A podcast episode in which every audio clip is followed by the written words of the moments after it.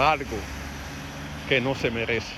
porque la gente de Batero son gente buena, son gente trabajadora, son gente solidaria, que le ha dado acogida a esta comunidad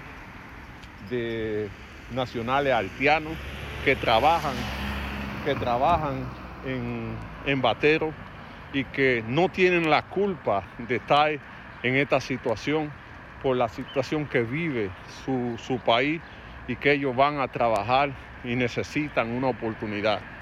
Que Dios le dé compasión a esta familia para entender lo que ha pasado y que al demonio ese que le den todo el peso de la